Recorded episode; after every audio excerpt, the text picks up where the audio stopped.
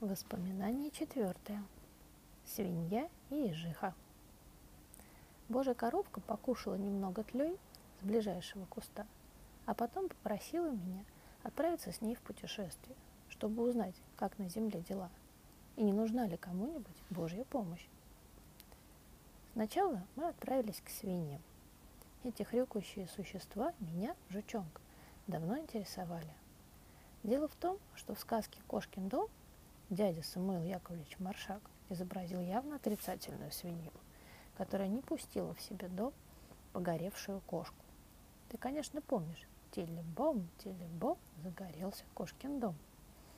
После того, как дом кошки сгорел, она и ее привратник кот Василий стали просить своих соседей пустить их где-нибудь переночевать.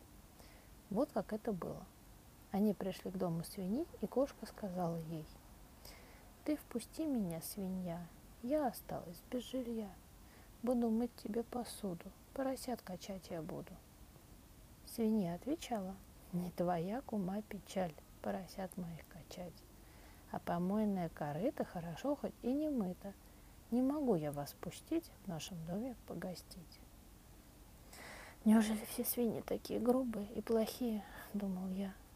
Но когда мы побывали у свиньи, то она нам сказала – что она потом исправилась и даже помогала кошке строить новый дом. Кошкин домская свинья посоветовала нам отправиться в Ухте-Тухте, лесной прачке ежихи, которая как раз стирала ее поросятам на пленочке. Вот кому, наверное, нужна Божья помощь, думали мы. Ведь у нее столько работы.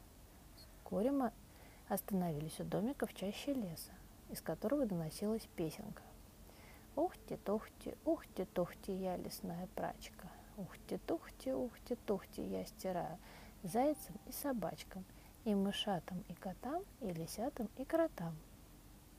Но когда мы спросили, ухти-тухти, не нужна ли тебе Божья помощь, она застеснялась и сказала, что у Бога и без нее хватает работы.